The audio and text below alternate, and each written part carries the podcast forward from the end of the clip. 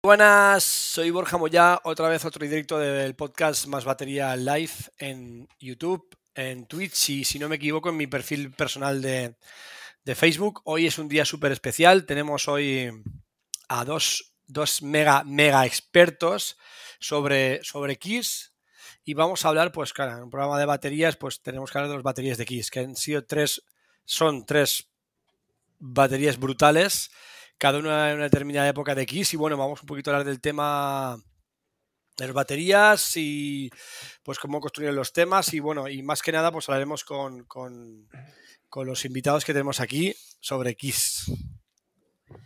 Nada, no me enrollo más, que hoy estoy sin ganas de enrollarme. Sin más, tenemos a, me gustan mis gafas de rock and roll en honor a Jordi Stanley. ¿Qué eh, pasa, criaturas de la noche?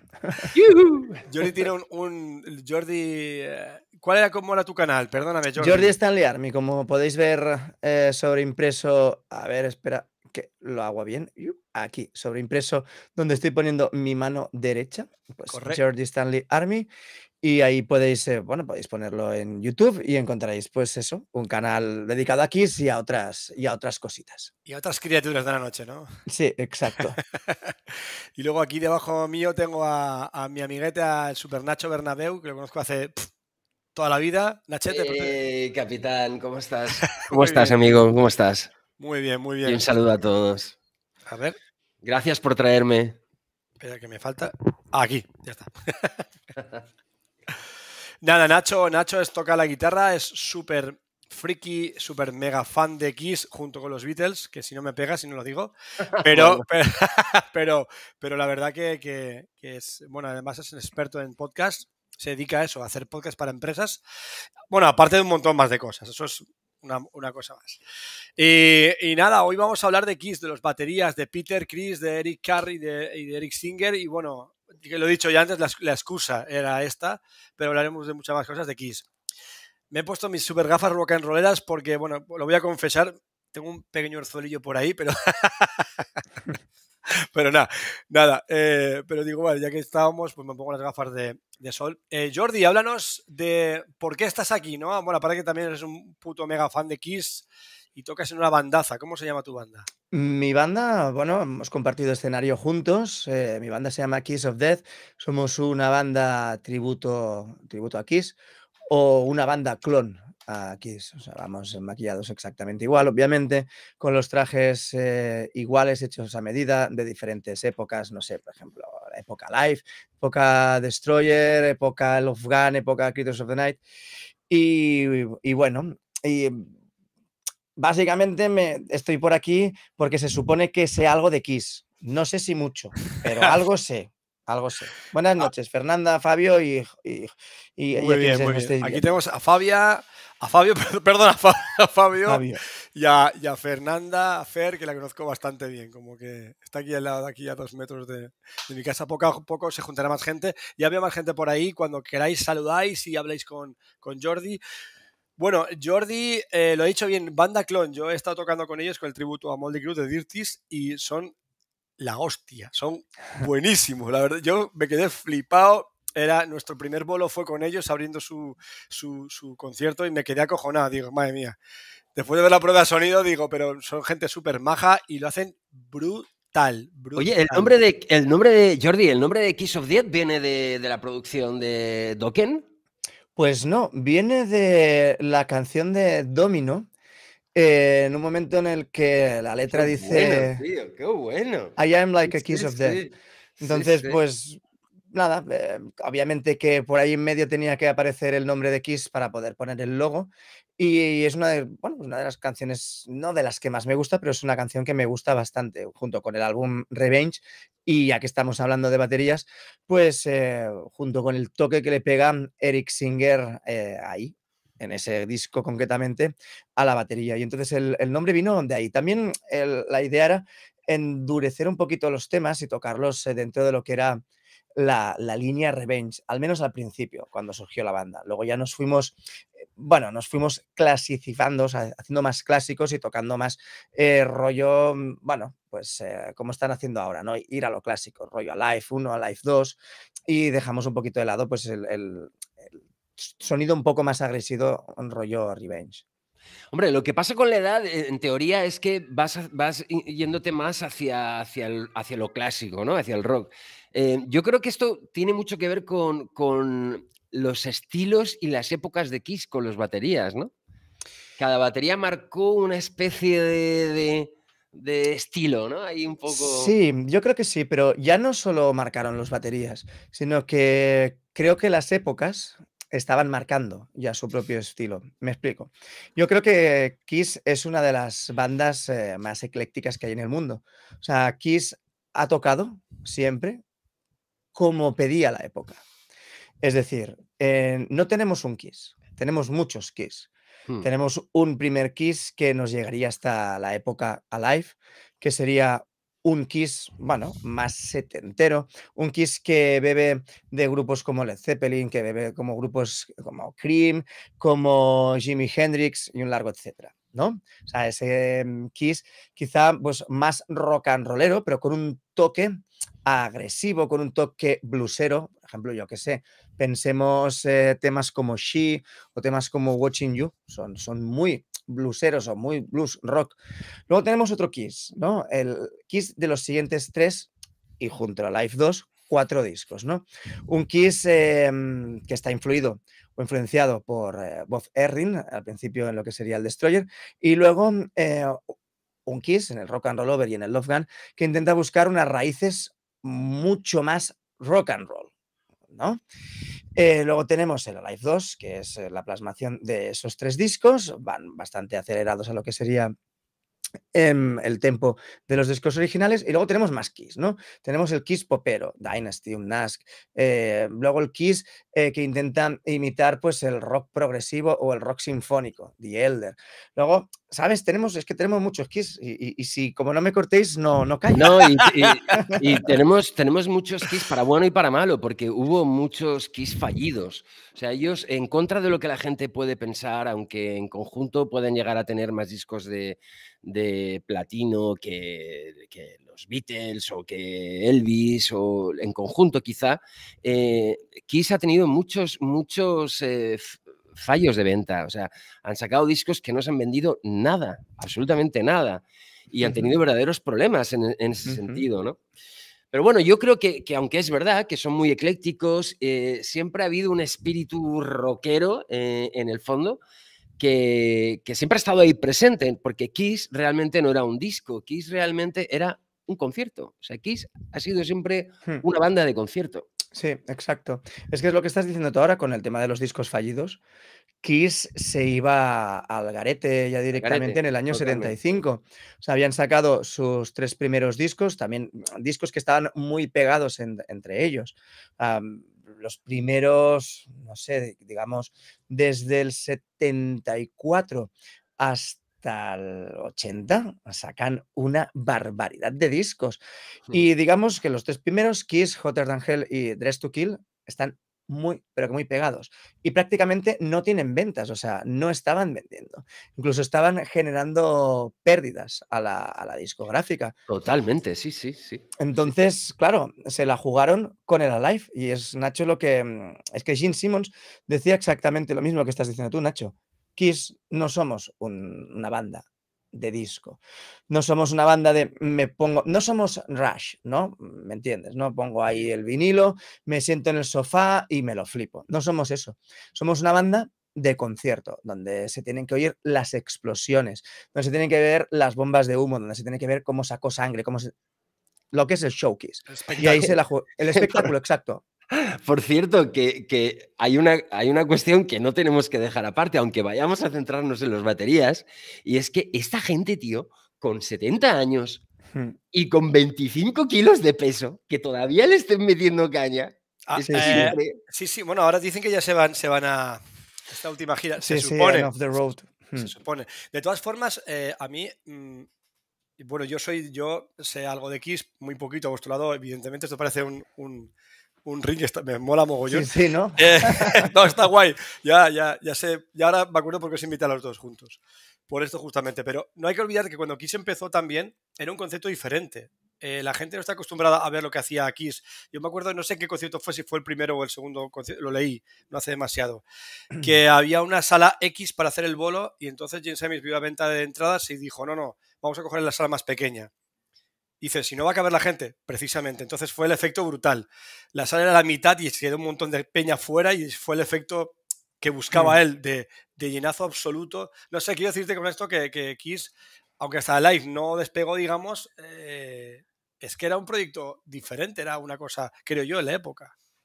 Hmm.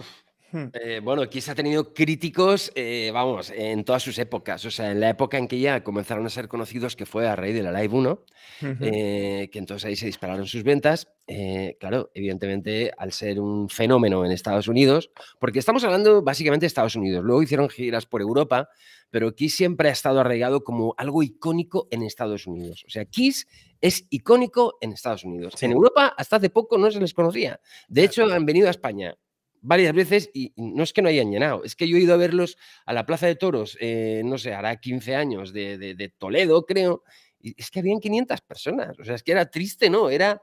Estamos hablando de Kiss, que, Bueno, que, es una banda icónica totalmente. Pero también tengamos en cuenta los gustos musicales eh, en España, que aquí, bueno, y en Europa, eh, pero sobre todo en España, porque en Europa sí que, sí que han llenado en Europa, en, Reino Unido han llenado, en Alemania han llenado, pero aquí en España no sé qué, pasa con Kiss, que vienen y yo las veces que los he visto en Barcelona parece que la gente está apagada. En Madrid sí que, bueno, la gente mm, se anima más, pero mm, es que aquí, como siempre, como decía Machado, somos país de charanga y pandereta y en el tema del rock, pues básicamente lo mismo somos, bueno, un grupo como Kiss no acaba de encajar. Y muchas veces cuando estamos en los directos con Jesús y con Salva, mm, Jesús lo comenta, el rollo de mm, irte al kiosco a comprarte una revista de Kiss y tenértela que esconder dentro de la camiseta para que no te la viera nadie. si escuchabas Kiss eras un maricón, directamente. escuchando sí, maricas. directamente. Este, país, sí, sí, sí. De eh, mira, incluso hoy... Eh, por todo lo que estamos haciendo hoy, hablar de Kiss y todo el rollo, pues me metí en, para el bolo, el concierto que hay de Kiss en España y a una fecha de ahora que es de nada, digamos, eh, aún quedan entradas, no muchas, ¿eh? porque estuve viendo precio de entradas y tal. ¿En el de Madrid? En el de Madrid, sí. O no, Madrid, Madrid. Barcelona como Rockfest, entonces... Claro, no, es diferente, es diferente. a ti que, eh, mira, hablando de eso, ¿qué preferís ver aquí? En un... ¿Cómo mola? ¿Cómo mola el, el Jen Simons. El Jen Simons este, qué bueno. Está bueno, bueno, bueno. Brutal. ¿Dónde lo compraste, Nacho? Pues este, creo, puede ser que en un FNAC, en, en, Valencia, o no, hmm, puede ser. No recuerdo Puede ser. De todas formas, os preguntaba, ¿cómo preferís ver aquí? ¿En, en, dentro de un festival o como banda sola? ¿O lo habéis visto en los dos formatos? ¿No lo habéis visto en los dos formatos? A ver, yo en formato eh, eh, cabecera de festival Donington 88, creo que fue. Eh, junto a grandes de Billy Roth, Megadeth, Iron Maiden. Ahí los cabezas eran Iron Maiden. Mm, pues eh, ya te digo yo que Pero bueno.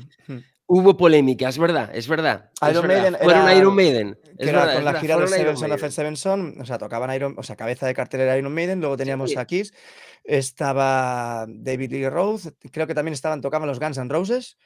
Ah, y no sabía decirte si los Crew también tocaron. Ahí, ahí em, los Crew me patinan. No, Crew no, Crew no. ¿verdad? Pero pero es verdad lo que dices tú. Eh, claro, eh, eh, hmm. hubo polémica porque, claro, a ver, Kiss, esto de no ser cabeza de cartel, se lo tomaba muy mal, evidentemente. Entonces, hubo hmm. luego una contrainformación de que estuvieron a punto de, de, anular el concierto porque no podía ser que Kiss no estuviera de cabeza de cartel. Bueno, estábamos en Europa y yo insisto, entiendo que en Europa, evidentemente, han sido siempre más británicos o más proamericanos que aquí. Aquí ha llegado más tarde esa cultura.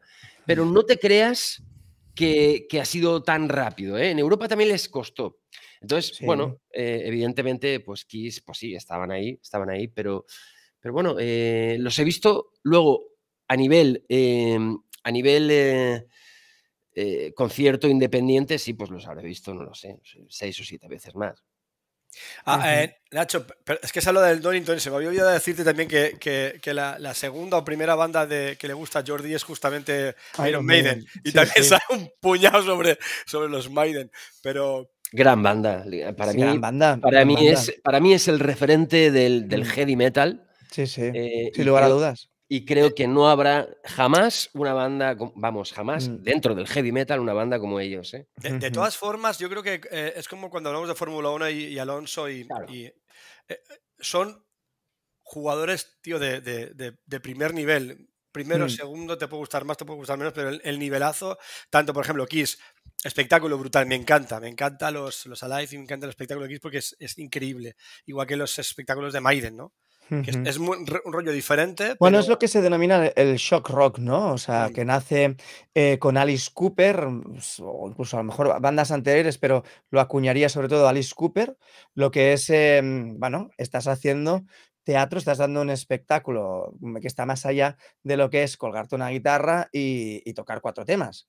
O sea, con todos los respetos, em, no es lo mismo ver un concierto de bueno, pues no sé, en los 80 o a finalísimos de los 70 de ACDC que ver un concierto de X. Eh, no, es lo mismo. No, no, desde mi punto de vista, no tiene nada que ver. Es que te digo una cosa, yo para mí, yo, eh, yo que me he criado, lo sabe Nacho, con la música de los bueno, 80, 90 más bien, eh, y he vivido todo el rollo de los superestadios, las super baterías, el supermontaje. Yo el rock and roll no lo concibo sin esos montajes. Hmm. Está muy guay lo que hacen, lo que pasa ahora, ¿no? no hablo de Kiss, hablo de otras bandas, pero lo que tú dices, ves, oyes a Kiss, banda de rock and roll, y ves el espectáculo X, joder, es el conjunto, ¿no? Es como Maiden. Exactamente. Maiden es muy guapo, pero sin Eddie, sin toda la parafernalia que llevan, que es parte del espectáculo, por supuesto. Sí, sí. Aún así, y mm, yo también te digo, para ahora ponerle los dientes largos a Nacho, eh, está muy bien em, ver a los Kiss en, estadio, cabeza de cartel y tal. Pero yo que he tenido la suerte de verlos en sala pequeña, rollo, a ver, no sé, como un 16 toneladas o una sala Razmataz, de eso que te pueden caber 2.000 personas. ¿Dónde? ¿Cuándo? ¿Dónde? Dime, por favor. Pues hace ya unos años, cuando em, el 4 de julio, no sabría decirte si del 2012, 13, por ahí, eh, justo acababan de sacar el Monster y lo habían sacado el single, no, no habían sacado aún, aún el disco, el disco lo sacaron en septiembre, pero hicieron un concierto en, en Londres, en una sala pequeña, o sea, ya te digo, o sea, rollo esto, 16 toneladas, mil y pico, dos mil personas, como homenaje a los, eh, a los soldados eh, del 4 de julio, los americanos, ingleses, etc. Y fue una puta lotería. O sea, era, había, bueno, ya te puedes imaginar el número de entradas que había. Eh, te metías en la web a la hora concreta, tenías la ruleta, pip, pip, pip, pip, pip, y me dio la suerte de que conseguí entrada. Y bueno, y a partir de ahí, pues, eh, pues eso, ¿no? Y vi, supongo que vi a los Kiss en, tercera fila. Oye, y en sala pequeña. ¿Y cómo, cómo se ve, aunque sea un pequeño cambio de tercio, cómo se ve a la audiencia siendo un pequeño Kiss, ¿no? ¿Cómo los ves? ¿Ves? También verás ahí un poco de, ¿no? ¿O qué? Sí, la audiencia es diferente. También te voy a decir que mm, el tipo de audiencia que había en este concierto no éramos gente que ya te podías montar, aparte de, comprarte esa entrada, que no era barata, montarte un viaje alrededor del concierto. No sé si con eso me explico. Con lo cual ya no es el tipo de gente de, y no quiero ser clasista, pero el típico rockero, pantalón roto, tirado de vamos ahí a, darlo todo. No, ya era, vuelvo a repetir, gente que podía eh, pagar esa entrada y montarse un viaje alrededor del concierto. Y eso se nota. claro. ¿Cómo cambia las cosas? Eh? Cambia mucho, cambia mucho. De estar ahí dándolo todo a estar ahí dándolo todo. Bueno, eh, eh, vamos a ver un poquito de baterías. tengo, aquí, tengo aquí preparados tres trocitos de. Haz una cosa. Dime, dime, dime. Venga, va, te, voy a proponer un reto. Tanto para, para nosotros tres bueno, para ti no, será más bien para Nacho y para mí, como para los que nos están viendo y los que nos verán en el futuro. Pon el solo de batería, pero no nos digas qué batería es. A ver si somos lo suficientemente quiseros. como para. Y te voy a decir una cosa que a lo mejor no lo sabías. Yo me he pasado desde los 14 hasta los 28 tocando la batería. Ah, no lo sabías. el, primer día que, con ventaja. el primer día que te vi me caíste bien, ahora me caes mejor. Ahora te caigo mejor, ¿no? no. Espérate, que estoy a ver si me quedo en medio, ni fuera a quedar en medio. Vale, em, pues déjame que lo vea a ver cómo. Es que yo tengo que compartir pantalla. Así somos. Bueno, mientras Borja lo hace esto, eh, Jordi. Eh, Dime.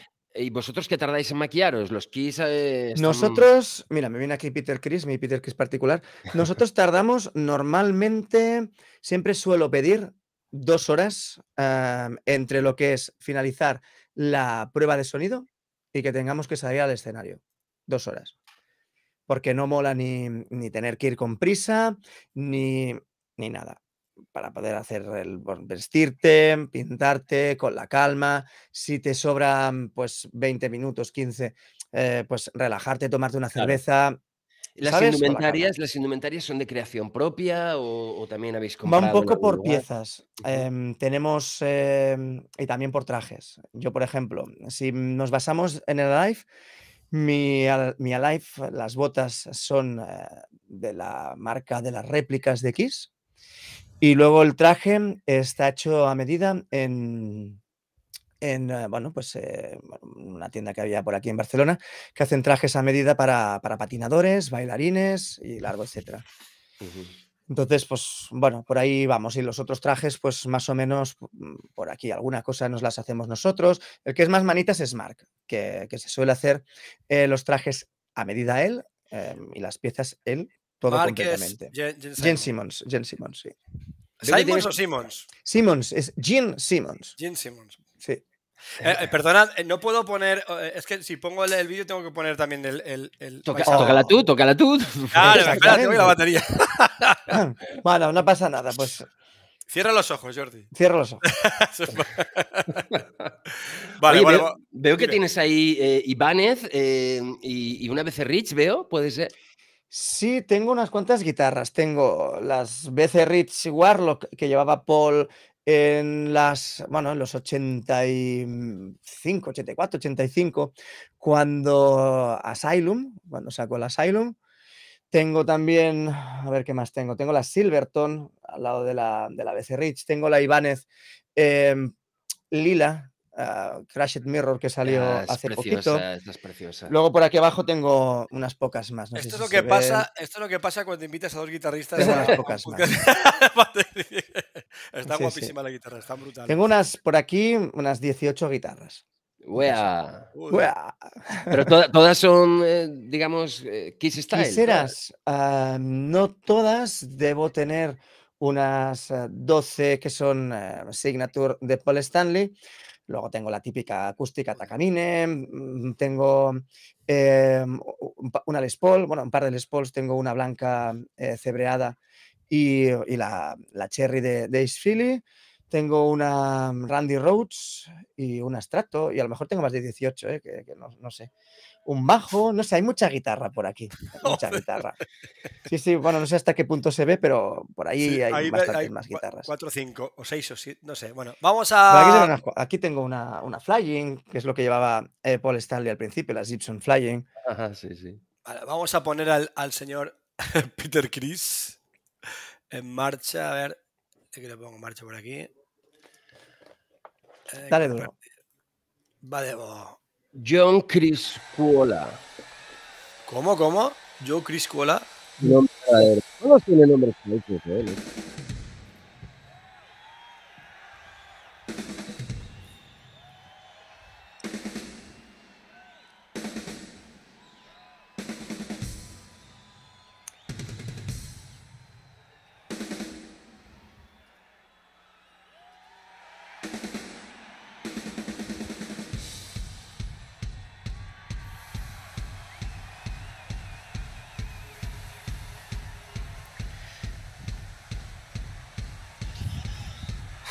Había, había, había peña ahí, ¿eh? A mí me da mucha pena, ¿eh? Lo de Peter. Sí, sí. Sí, pero aparte, yo creo que mm, este no es Peter Chris. Y te voy a decir por qué no es Peter Chris. Eso es la, época más. Porque mm, este es el Peter Chris del Reunion Tour. Y ahí Peter Ah. Chris no es Peter Chris. Es Perdona, no es sé verdad. si. Mira, te voy a intentar compartir yo ahora aquí. Sí, sí que puedes, sí que puedes. Sí, No, no, sí, te voy a compartir. No sé si estás viendo Vale, tú sí. ahora. Te voy a poner este. Claro,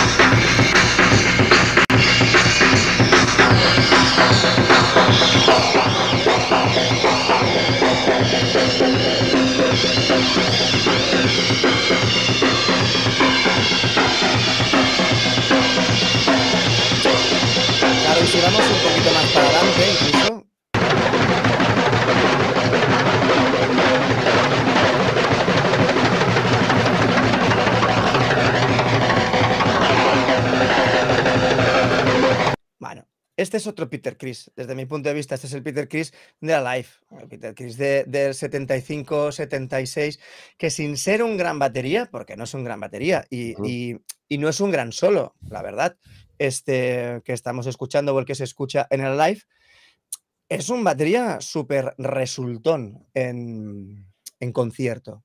Una batería que tiene, que tiene, bueno, tiene su groove, tiene ahí su, su, su rollito, desde mi punto de vista. Sí, lo que, eh, bueno, yo lo que, eh, comparando el que hemos visto del, del- eh, del otro concierto, ahí el, el problema es que Peter Chris estaba haciendo de Eric Singer en el solo, no era, no era Peter Chris, era el rollo más rockero de actual. Peter Chris tiene otro estilo, también en otra época cuando Mm. estaba tocando con, con Kiss. También te digo que el, el Peter Chris que estamos viendo, que no sé si era más Eric Singer, no, No. lo dudo, ¿eh? Eh, eh, Eric, Eric Ya te digo yo que no. El tema rockero, como Eric Singer no puede ser. Yo te digo que el Peter Chris que estamos viendo, o el Peter Chris que los que tuvimos la, la- la suerte de verlos en el 96 mm, eh, o en el 97, en este Reunion Tour, vimos un Peter Chris descafeinado, un Peter Chris que llevaba muchos años sin tocar, un Peter Chris al que le habían tenido que reenseñar los temas, porque fue Tommy Tyler quien le, quien le reenseñó los temas a Peter Chris. Y bueno, o sea, un Peter Chris muy trasnochado y que tuvieron que bajar los, los beats. Tommy Tyler tuvo que enseñar los temas a Peter sí, Chris y y a. Frehley. Sí, sí. No, a ver, no, no digo que, que quedara bien, sino que el, que, el, que el rollo que quería hacer Peter Chris en el- en aquel momento sería, o le que enseñaron a hacer sería el rollo que llevaba Eric Singer. No, no, no, no estoy de acuerdo. No, el el rollo que, el- que llevaba Peter Kiss ahí intentaba ser el rollo que llevaba Peter Kiss en los 70, igual Ya. que Ace Frehley, pero no lo conseguían. Fíjate que incluso no está tocando tampoco con las típicas baquetas de madera, A ver, sino que está em, tocando con, no sé cómo se llaman esas baquetas, que son para que suene más fuerte. em, sí. Peter Kiss Pero está muy es- es- acabado. eh, mira, to- todo, todo lo que Kiss ha intentado hacer con Peter Chris desde que dejó la banda, todo ha sido un puñetero desastre. Eh, empezando porque el mismo Peter Chris la saco, mm, saco esto, dejo de eh, compartir. básicamente era un tipo mm, vencido por sus eh, vicios y sus drogadicciones y su alcoholemia. Mm. Eh, después era un tío que estaba vencido por su propio egoísmo Por su ego. por por su su- propio egoísmo. eh, o sea, era un tío que no quería jugar en el equipo, él quería llegar y, y todo servido en mesa. Pero es que luego, además, es que si te fijas, ya no es su forma de tocar, que es verdaderamente patética, patética. Ya no solo eso, es cómo tiene amplificada la batería. O sea, eh, tú ves un pulso de, de así y suena como, como, Sí, sí. como una bomba nuclear. O sea, le Mm. han puesto para que se oiga algo, porque el hombre sí. no tiene pegada. Porque no le pegaba con fuerza e incluso, Claro. y, y eso, ya te digo, que eso se gira, si no estoy equivocado, tiene que ser la gira del, del, eh, ay, del the Road, del Reunion Tour. Si miráis el concierto de la Sinfónica, que ahí tenemos a Peter Chris y a Tommy Tyler, tenemos esa, esa combinación, en el concierto de la Sinfónica, pf, es que es patético. O sea, es un señor mayor que le da un poquito a la batería y como dices tú, está tan amplificado que nada más tocar la caja ya suena eso como, como un estruendo. Es que es lo que hay, o sea, Sin embargo, tuvo no, una época, tuvo no. una época muy, muy, buena, buena. muy rica, porque es lo que decías tú. O sea, él aportó un, un- un estilo muy, muy, muy, muy americano. Él venía de, Mm. de- de un mundo del, del- del rhythm and blues o de. o Exacto. o- mm, no quiero decir del jazz, pero que no era el, el clásico batería eh, de dos bombos con, con más, más combo, más, más, más pesado.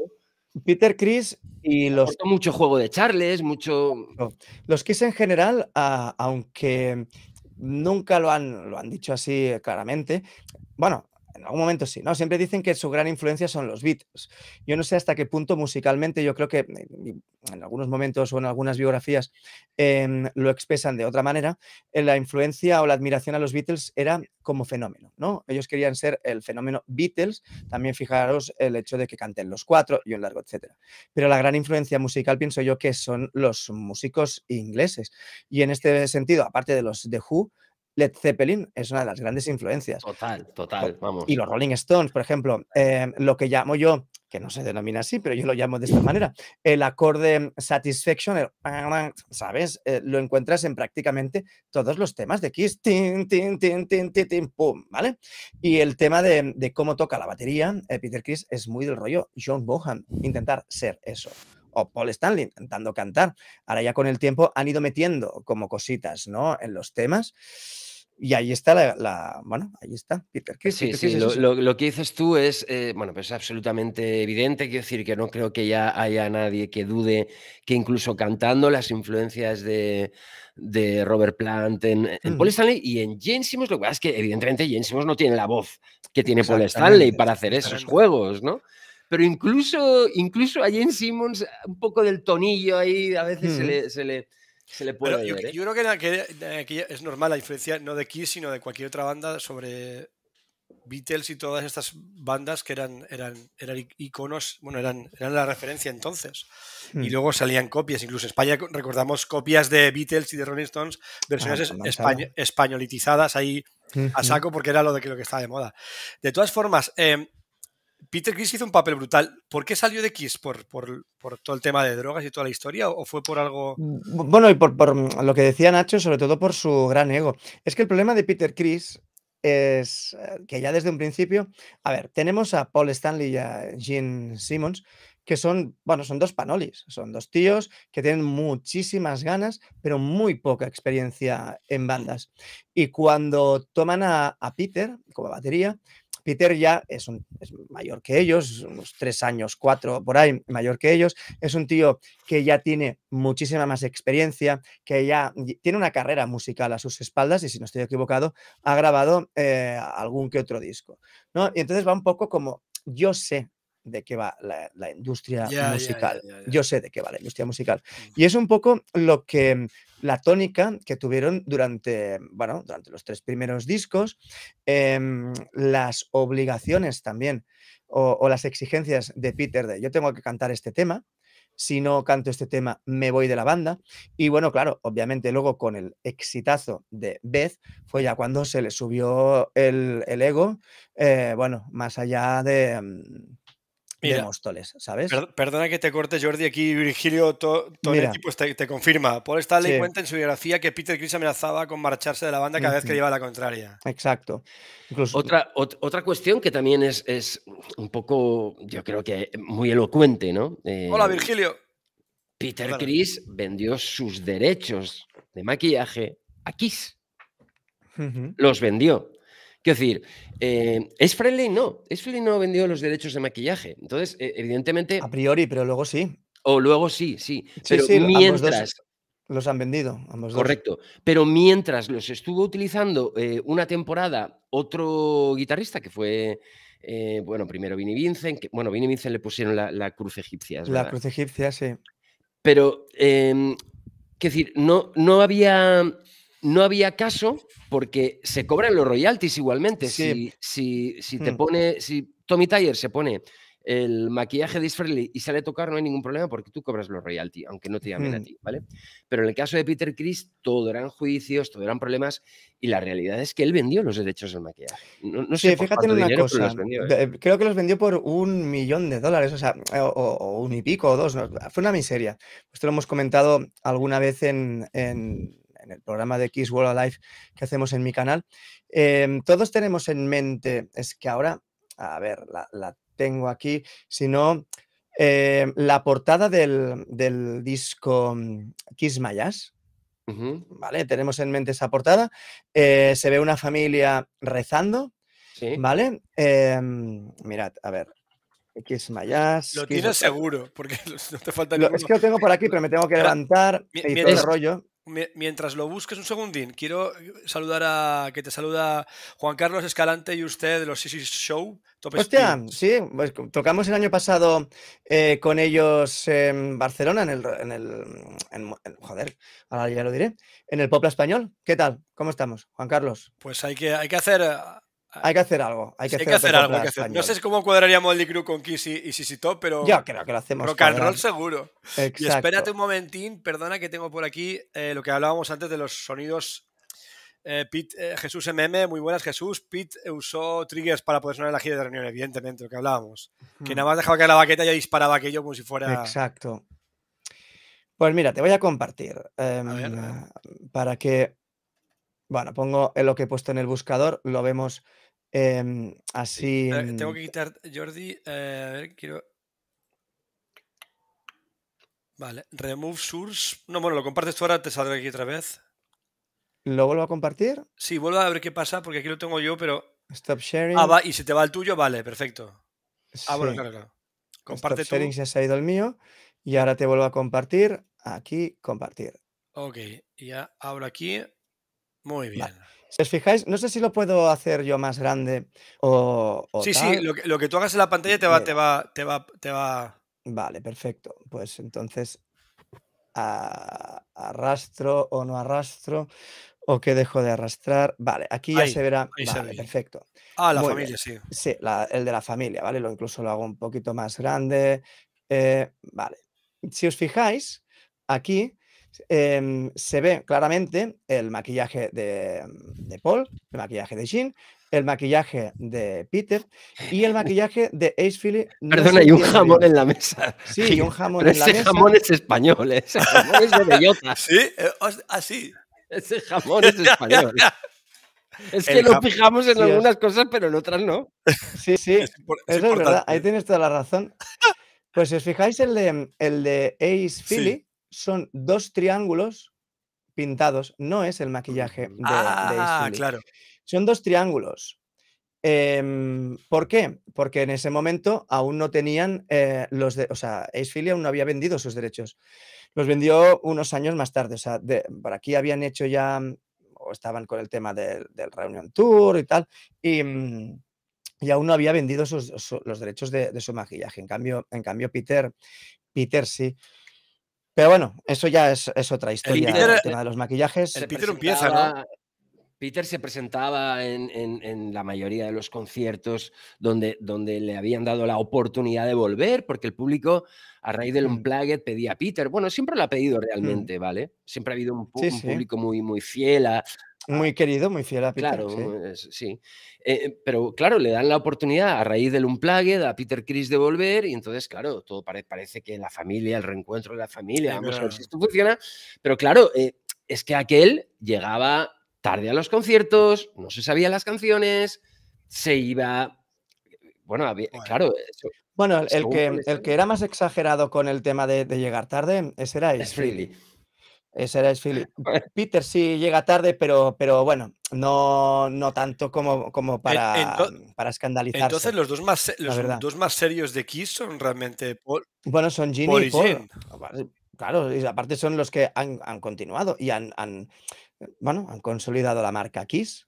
y, y, una cosa, una cuestión que también yo la cuento a, a gente de mi alrededor que no conoce a Kiss, porque a Kiss yo no sé si pasará en Barcelona igual, pero aquí hablas de Kiss y, para qué estás hablando, no sé, de, del Doctor Strange. Y de, bueno, no sé, no.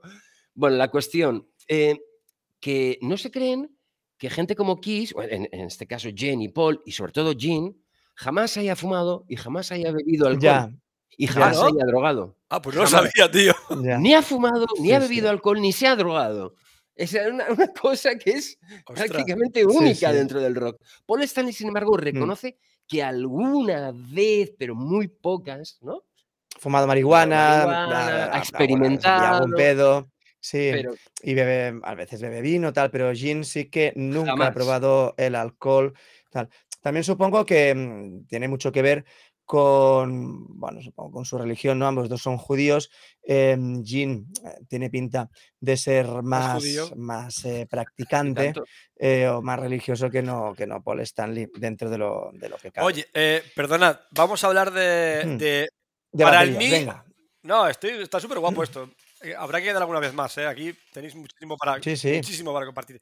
A mí, el batería, para mí personalmente, el batería que más me ha flipado siempre de Kiss ha sido Eric Carr.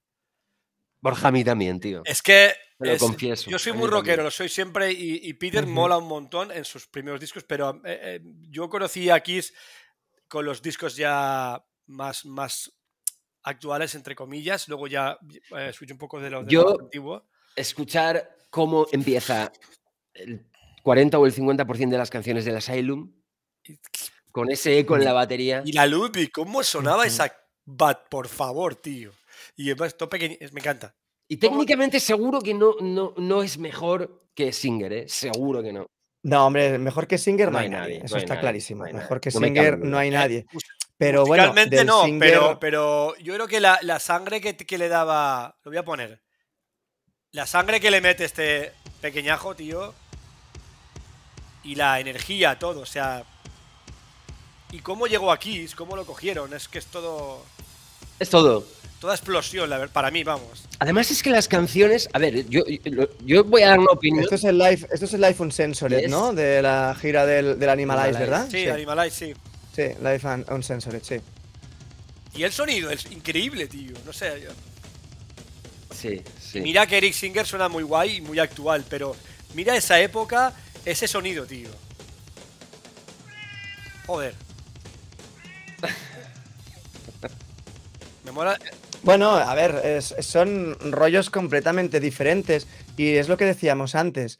Em, Kiss es una banda muy ecléctica y del mismo modo, pues que en los 70 estaba buscando ese sonido rock and rollero, ese sonido que estuviera cercano a unos Led Zeppelin, a unos Who, a unos Cream, etcétera. Por ejemplo, en los primeros discos que hemos dicho, pues los tres primeros discos y el Alive, y luego algo un poco más trabajado eh, más como el rock and roll de, Led Zeppelin en los siguientes, en el Rock and Roll Over y en el Love Gun.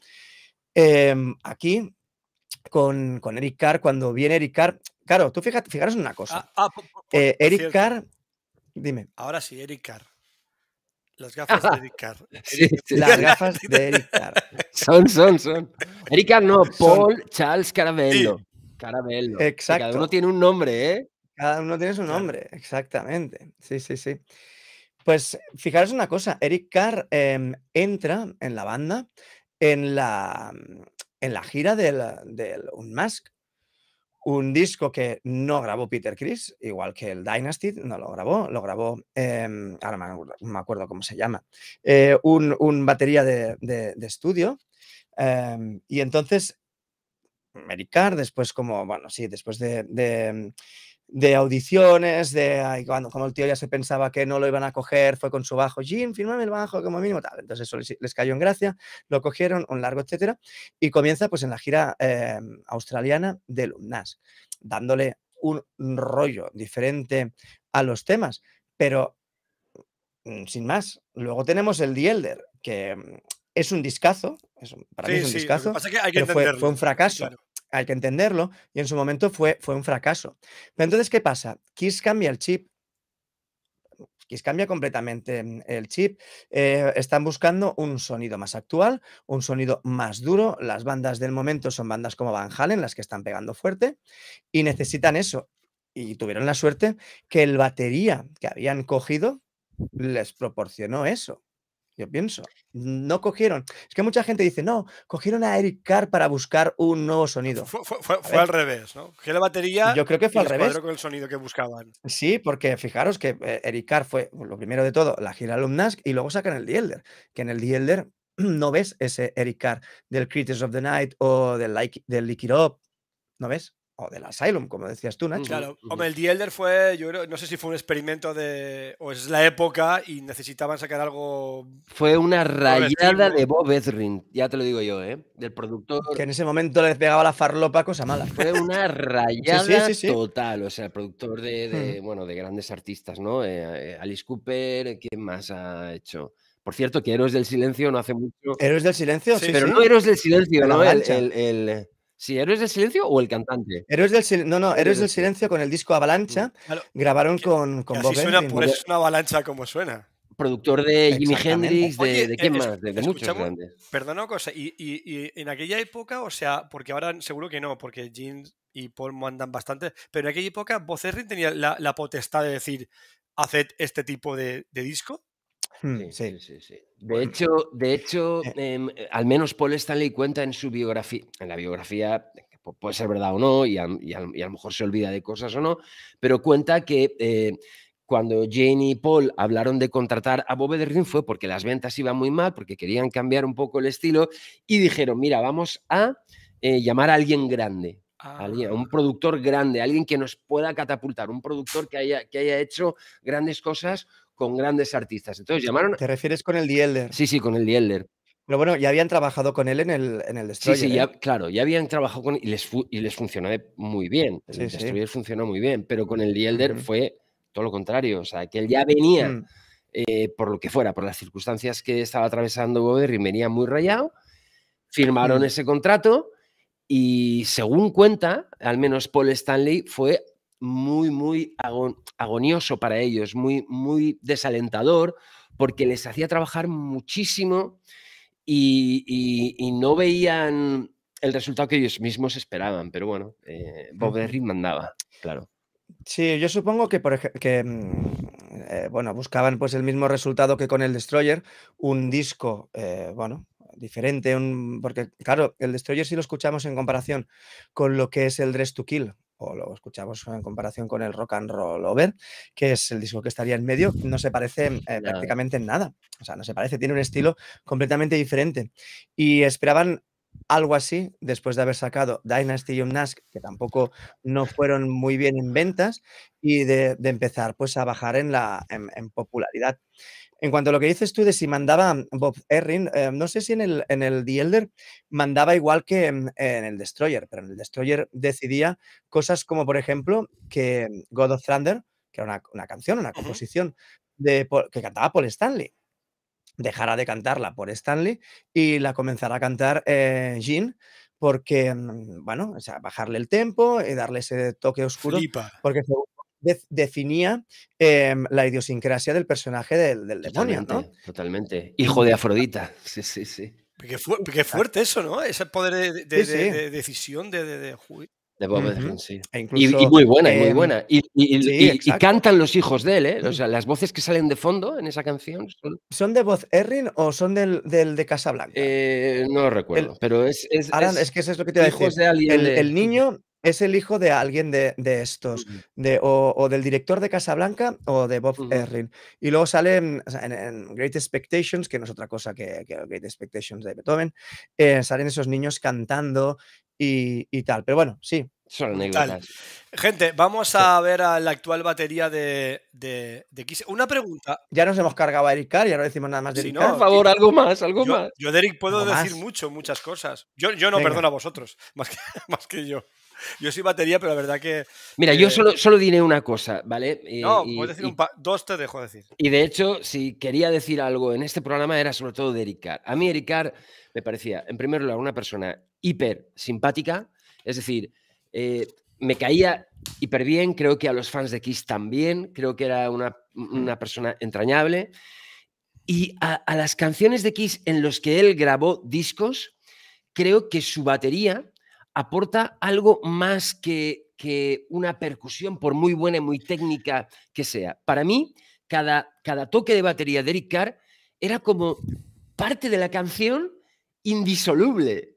Es como. Hay mucho corazón. Sí, perdona que te. Necesitabas ese toque de batería para que la canción fuera mm. lo que era. Os iba a comentar eso. Para mí, Eric Carr me ha molado siempre porque me identifico mucho con él, no porque toque con él ni mucho menos, sino porque es visceral, es pasión siempre. Como en Tronquis, como si un Kiss, quisiera todo para él y, y, y como lo veías tocar en cada bolo o, o, lo que está grabado, con, aunque todos lleven Luego hablaremos de, Eric Singer, que para mí es el hombre de hielo, luego lo comentamos.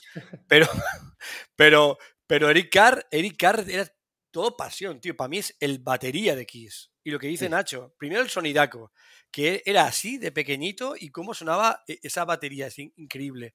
Y luego que era para mí muy especial. Mira, yo solo te digo una cosa. Para mí, ¿eh? opinión em, totalmente subjetiva. Sí, sí, sí, sí. Em, Eric Carr, aparte, bueno, ya es, no es miembro de la banda, y me explico. O sea, cuando entra Eric Carr, Eric Carr es un asalariado.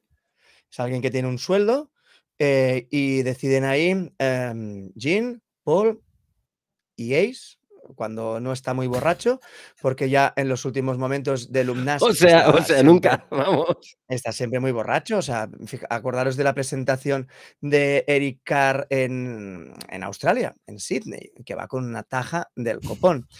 Y luego, pues acordaros también de muchos de los bolos o de las apariciones que tenían cuando el The Elder, que hicieron un trío, un power trío, porque eh, Ace estaba borracho en el, en el hotel, ¿no? O a lo mejor no había aparecido. Con, lo cual, Eric Carr es el primer asalariado de la banda, ¿vale? Como, como han habido luego muchos otros, Vinnie Vincent, o ahora mismo, pues Tommy Tyler y, y Eric Singer. Pero es quien se cree la banda. Y para muestra un botón, en el momento en el que está en el hospital, agonizando, cáncer de, pulmón, em, el tío está pues, a las últimas, tiene los santísimos cojones de decir, no, el videoclip de Good Guy for Rock and Roll to You lo voy a grabar yo, aunque sea la última cosa que haga.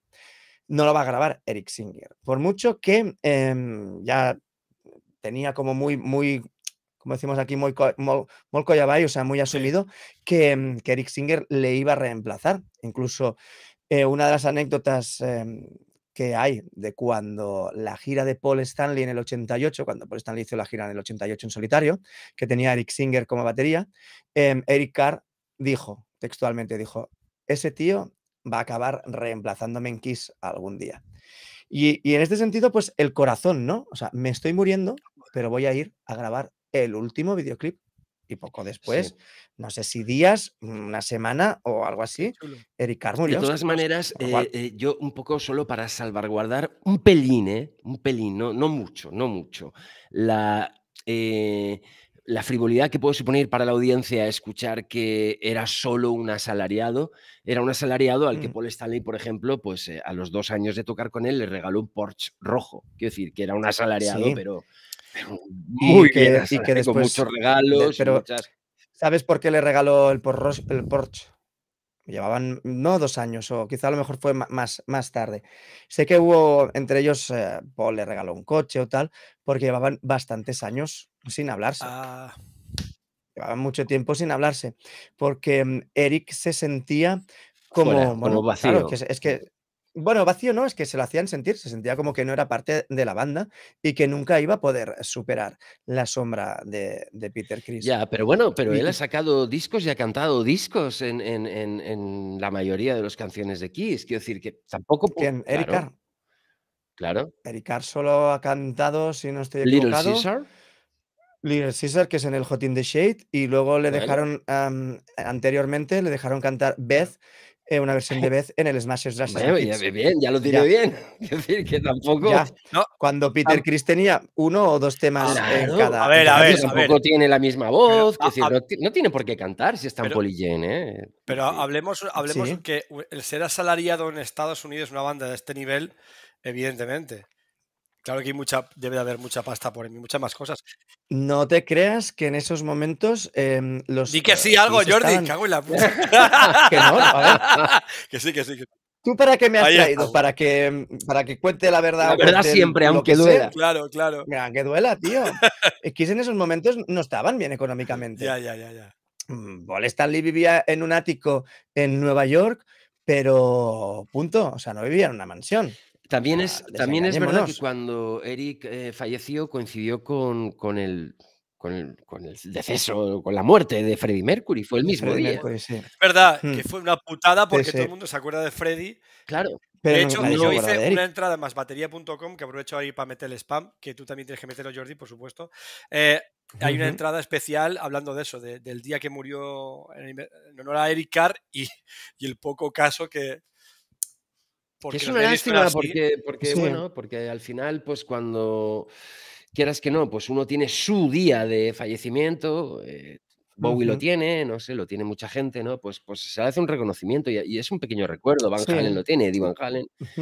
Pero también te digo una cosa, lo que decíamos antes, Nacho, tú harás a la calle ahora, 22 y 26 minutos de 1 de junio de 2022. Sal a la calle y para al primero que te encuentres y pregúntale, oye, ¿tú sabes quién es Freddie Mercury? A Freddie Mercury. Y te dirá, perdona, es que, en, acaban de hacer una encuesta en Inglaterra a los jóvenes hasta 20 años y les han preguntado si saben quién es David Bowie y Bon Jovi. Y el 80% ha dicho que no tienen ni idea de quién es. Claro, ni David Bowie ni Bon Jovi. Pero a ver, es que ya somos viejales ya. Es que las cosas hay que, hablar de gente de 60, 70 Eso es verdad. Eso es verdad. Pero conocerán antes a Freddie Mercury que y encima, y encima, perdonad, ya soy, guitarrista, estoy delante. Encima es batería, que es los baterías. Es batería, sí. ¿eh? El, el, el, handicap de que somos el batería que estamos ahí atrás. Y algo hay que hacer para, para, para destacar. De todas formas, ya te digo, a mí eh, Eric Carr me gusta un montón. Y Eric Singer, Eric Singer es el batería, una continuación bastante lógica. Y, y sustituyó a Eric Carr, creo yo, porque Eric murió. No creo que Eric lo hubieran cambiado. Mm. Bueno, a saber, si sigue vivo no sabes lo que va a pasar, pero no creo que Eric lo hubieran cambiado a... no lo creo. lo dudo. Mm, como dices tú, nunca se sabe lo que puede pasar, pero yo lo dudo. Creo que era un... Era un tío bastante... Estaba muy consolidado. Y luego, aparte, Eric era un tío bastante correcto, ¿verdad? Bueno, fíjate, es que em, ni Eric ni Bruce Kulick daban ningún tipo de problema a los jefes.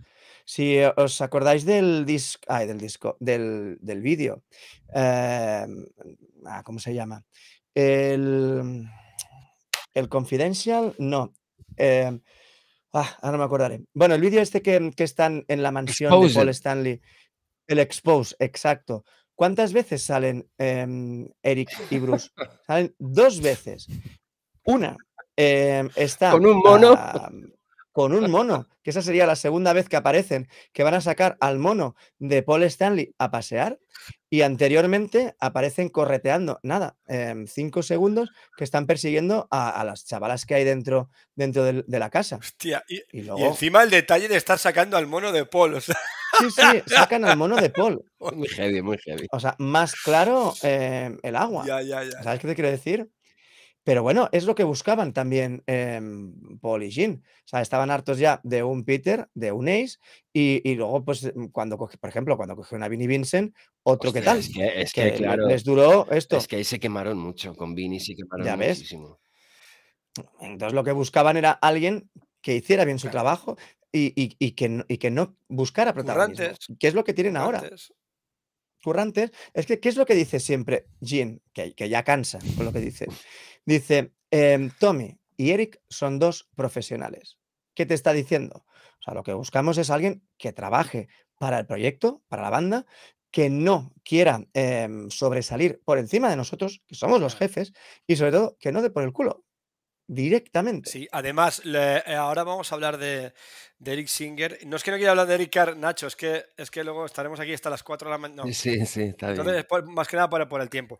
Eh, Eric Singer a mí me mola un montón porque lo deja todo clarito, su papel, hmm. la cara que pone, cómo sonríe, cómo le da el plato cuando mire la cámara, cuando gira, lo tiene todo estudiado y, me encanta porque es su papel. Hmm.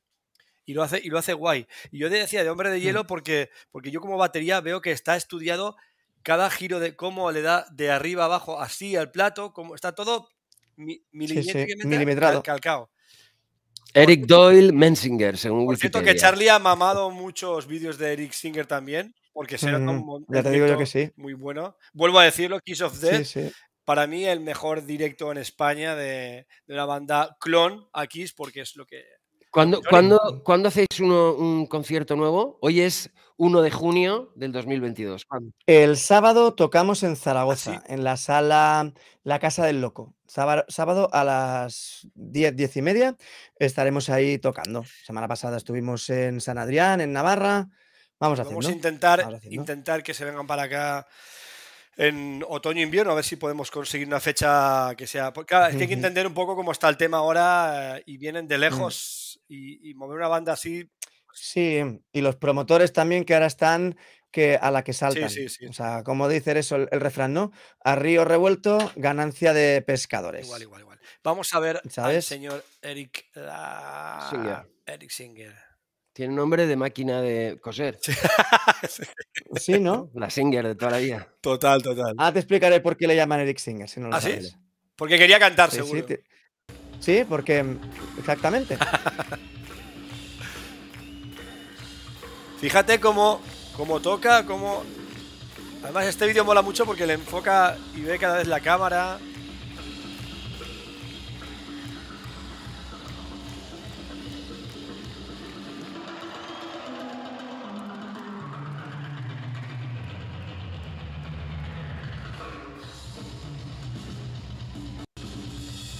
Vale, este es un pro, se nota mucho que es un pro. Sí. Se nota mucho. además, te digo una cosa, se nota y, aquí no, se, sale ni el, ni el 5% de lo que puede hacer realmente Eric. Aquí me mola la, falta de la toallita, se la... Me encanta, me encanta. Y ahora mismo Eric Singer está bastante... Relajado, tranquilo. Relajado, tranquilo o está bastante capado. Ya. Por los jefes. ¿Ah, sí? En el sentido, bueno, el, nombre de, Eric es Eric Doyle Mensinger y Singer, como bien has dicho, es porque canta de puta madre este tío. Este tío canta muy, pero que muy bien. Y ahora mismo, pues esto, están a unos tempos muy, muy lentos. Es que, claro, los jefes están em, ya... Sí, los jefes están mayores. Eh, estaría bien que pusieras, si puedes, eh, el Eric Singer de la gira del Revenge, que ahí es donde vemos el Eric Singer, em, bueno, el mejor Eric Singer. Em, ahí está espectacular. O sea, la gira del, Revenge está, pero realmente espectacular. impresionante. Sí, sí, ahí, vemos. Porque ya con maquillaje no es lo mismo. vale, ah, va aquí sin maquillaje, vale, perfecto. Sí, sí, claro. Además, Eric Singer no es lo mismo el rollo. Que luego, por otro lado, Jordi, fíjate que cómo son las cosas, que en el LP Revenge que toca Eric mm. Singer. Sin embargo, ¿Sí? que sacan un solo de guitarra, que es de Eric Carr, lo toman de... Un solo de batería, te refieres, sí. solo de batería. El Jam Session del 81, sí. Hmm. Bueno, es, homenaje a... Miraré cómo le pega ahí el tío. Es homenaje, obviamente, porque Eric ya ha muerto. Ah, hay, diferencia ahí, ¿eh? Joder, hay diferencia, fíjate. O sea, ahí está a tope. ¿Sabes? O sea, ahí está muy, muy, pero que ah, muy a, tope. Ahí te digo, ahí es más él, Eric Singer. El otro lo veo más postura de, tipo, tipo, salvando distancias, tipo Peter Chris, que no que tocara como Peter, sino que buscaran el, el, rollo de, como también llevaba, por cierto, ¿qué os parece el rollo del maquillaje que luego Peter se enfadó un montón porque usó su maquillaje como Catman? Pues que Peter no tiene por qué quejarse porque había, vendido sus derechos. Pero me, refiero que la decisión ahí supongo que era de los jefes que llevar esa cara y no Eric. Claro, claro, Es que de hecho los fans también se enfadan. Quiero decir que no solamente mm, los fans también, no, no, no, mucha gente no, no acepta el hecho de que, de que alguien se ponga el, maquillaje de Peter Chris si no es Peter Chris y de Ace Frehley. Y yo lo entiendo, ¿eh? Yo, por ejemplo, tuve una época, y, resumo mucho, en que a mí es Frehley, su forma de tocar la guitarra, pues no me, no me esperaba, no, no, porque yo escuchaba guitarristas más técnicos, ¿no? Yo escuchaba gente que, que, metía más notas, era más técnico tocando. Hoy por hoy me he dado cuenta de que Ace Frehley es único eh, en, hmm. en, su forma de tocar, en su manera y que por muy técnico que seas, por muy bueno que seas, jamás vas a tocar como es Frehley. Es imposible. De, todas formas, en, este tipo de bandas icónicas, y Kiss lo es evidentemente, para mí puede que sea la banda casi más icónica del planeta. El, el, los fans, igual que pasa en el fútbol y eh, cualquier otra historia, están con los estos a flor de piel. En cuanto cambias una persona, intenta imitar, o mira qué pasó en Moldy Crew con Corabi, tío. Y, es un pedazo de cantante que flipas. Pues un pedazo de cantante. O sea, como cantante le pega mil patadas a Vince. Hmm. técnicamente. Sin embargo, los fans no han aceptado. Vamos. O Richie Zamora cuando hmm. le han puesto a este otro, Phil. Eh, jolín, ¿cómo se llama el nuevo guitarrista de Bon, Sí, sí. Bueno, pero el nuevo guitarrista de hace bastante tiempo, eh, porque Richie Sambora ha estado entre que entro, salgo, vuelvo a entrar, vuelvo a mm. salir, me desintoxico, me, Mira, yo tuve la suerte de verlos en Barcelona. El primer concierto que hacía eh, nuevamente, bueno, estoy hablando de hace 10 años, em, nuevamente después de desintoxicarse, hizo el concierto, se pegaría la fiesta de su vida y al día siguiente ya volvía a estar en la clínica. ¿En serio? Pero bueno. España, es, diferente. O al otro. España es diferente. Yo los vi en la gira, de, vi en la gira de New Jersey. Increíble, tío. Hostia. Buena época. Ay, habéis oído, ya no nada que ver con Kiss, pero habéis oído, bueno, habéis visto los vídeos de Bon Jovi, tío, cantando hmm. ahora, tío. Debería retirarse, tío. No, es que... no puede hacer eso, tío. Pero ahí el problema que hay, te lo, voy a explicar. El problema que hay es, es falta de ensayo. Si os fijáis, Bon Jovi ha bajado tono y medio mínimo. Ha descensado la guitarra ya. sí, sí, o sea, van un tono y medio por debajo, creo, por ahí. O sea, no lo he comprobado, que coger la guitarra y comprobarlo, pero sí que creo que van un tono y medio o algo así por debajo. Entonces, ¿qué pasa? Em, pienso yo que no han dedicado el suficiente tiempo de ensayo para que John se acostumbre a esa bajada de tono y el tío cuando canta está intentando buscar el, tono. Fijaros, sí, sí, está intentando buscar el tono. Fijaros que va a una octava por encima, dice, no, no, no, o sea, me estoy, me estoy yendo, em, tal. Intenta ir para abajo, no lo coge, no. Sí. ¿Sabes? Eso es lo que le está pasando. Pero bueno, pero, aparte de esta gira, ya los vídeos que ha salido, cómo cantaba y cómo, eh, cómo iba por detrás, como que le falta el aire, le falta el, el no sé. Pero bueno, no sé, no sé. Hablemos de Eric Singer, si no, me, vais a echar la bronca de verdad. A mí, Eric Singer, hombre, es un bat brutal. Con su trabajo con Alice Cooper, mm. con Kiss, increíble. Y sí que me da cuenta, es verdad, los dos vídeos que hemos puesto ahora de Eric Singer, ahora que va mucho más comedido, mucho más. Mm. Y, pero porque creo que también están buscando lo que hablamos también un poco, eh, ese Kiss en estos últimos años, como mucho más vintage, como con el sonido actual, rememorando los primeros años de, mm. de Kiss. Sí, sí, sí, sí. Incluso, bueno, también lo que buscaban en el, en el Revenge era mm, em, exactamente, bueno, pues eso, un nuevo sonido, muchísimo más metálico, muchísimo más, más, más bestia. Gran cantante, gran batería, gran profesional, y es lo que tenemos hoy. Vamos a ver qué, Sí, ¿Qué más podemos decir? sí, no sé si acabarán haciendo una, una, una franquicia X, como decían, de hacer tipo. Mm. No sé lo que pasará. Bueno, eh, Gente, eh, se hace. Llevamos una horita y pico. Sí, ya, una horita y pico ya. Me sabe fatal, no sé, se nos ha quedado un montón de cosas en el, tintero. El próximo capítulo esperamos hablar de baterías. De... No. Muchísimas gracias, Jordi, por, Mira, tenemos aquí a nuestro Jim Simmons. candiense, que por cierto, Nacho está ahí, pero vive aquí en la de mi casa, pero actualmente Al lado, estamos todos aquí en la habitación de No, es que con la tecnología actual es más fácil hacer esto que quedar y hacer un podcast. Que quedar, realmente.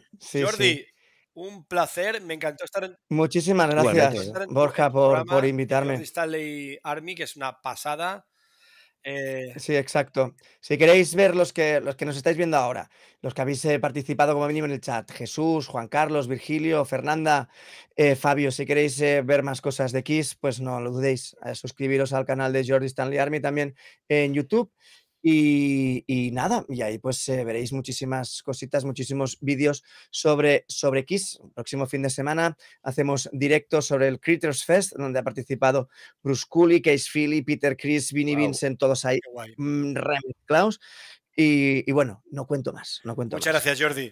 ¿Puedo decir algo yo? Claro, claro. Es que me hace mucha ilusión decir, you want the best, you get the best, the hottest band in the world. Exactamente, la banda más caliente del mundo. Eh, Nacho, gracias, tío. Nacho, la fábrica. La Pero, mira, perdona, es que, perdonadme, es que estoy muy mal, muy mal, muy mal. Está, está ya con el orzuelo que, el señor no ve. Ahí está, podcast.com Y a, Jordi, si no me acuerdo de su canal, y él le hemos puesto Kiss of Death, que es su banda. Eh, que la banda la montaste tú, ¿verdad, Jordi? Sí, la banda la monté yo, sí, sí, sí, sí. Era el sueño del niño adolescente de 13 años que conocía a los Kiss, que decía siempre, yo cuando sea mayor me montaré una banda que se llamará Eso. Muy bien, pues nada, perdóname, que Nacho se tiene que ir. Nacho, muchas gracias y a toda la gente que ha estado aquí, pues un placer compartir con vosotros otro día más. Gracias. Gracias, Jordi. Gracias a los dos. Nos vemos. A todos, hasta siempre. Adiós. Chao. Rock and roll. Rock and roll. Chao, Borja. pues, Que vaya muy bien. Igualmente. una, una, pasada, gracias. Gracias, cuídate. Bueno, gente, pues nada, esto ha sido el, primer, eh, el primer programa sobre los baterías de Kiss. Van a haber muchos más. Nos ha quedado mucha información de Peter Kiss por ahí por contar, de Eric Carr, del fallecido Eric Carr y de Eric Singer también. Eh, mil gracias a Jordi Stanley, gracias a Nacho Bernabeu, que es también un súper entendido de Kiss. Lo vamos a hacer más por aquí. Gracias, gente. Suscribíos, ya lo sabéis. Eh, dale a la campanita, compartid este capítulo, se va a quedar subido aquí. Y luego en dos o tres días estará la versión en Spotify, la versión de audio de este mismo capítulo. Gracias y nos vemos el próximo miércoles. Un abrazo.